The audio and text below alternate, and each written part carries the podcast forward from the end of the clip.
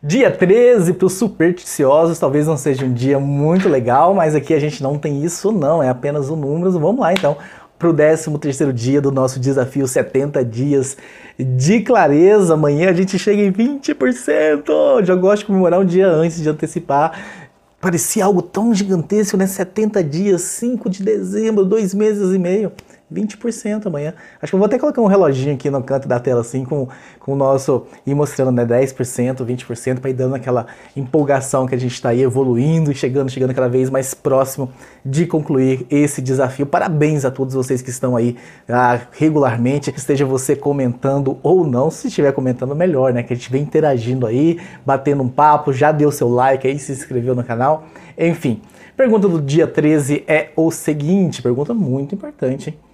Quais são as suas verdades e crenças? Né? O que é aquela coisa que você acredita piamente na sua vida? Quais são aquelas coisas que você defende com paixão de tanto que você acredita, né? Crenças, não quero dizer não crenças religiosas e podem inclusive ser crenças religiosas, mas crenças em todos os campos, né?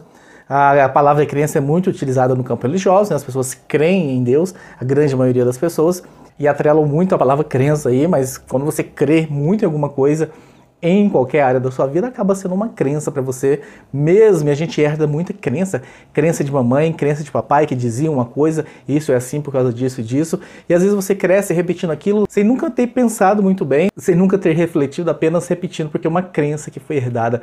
Então quais são hein, as suas verdades e as suas crenças? O que, que você acredita piamente na sua vida? Coloca aí. Eu vou dizer para vocês, a grande maioria aí, um grande número de pessoas que às vezes tem algum problema, que quer mudar um comportamento, às vezes tem uma ansiedade, tem alguma coisa aí do tipo que acaba evitando que ela se desenvolva mais, são questões de crenças. Ela acredita tanto numa coisa que limita ela que ela não consegue sair do lugar, porque ela está presa numa crença limitante.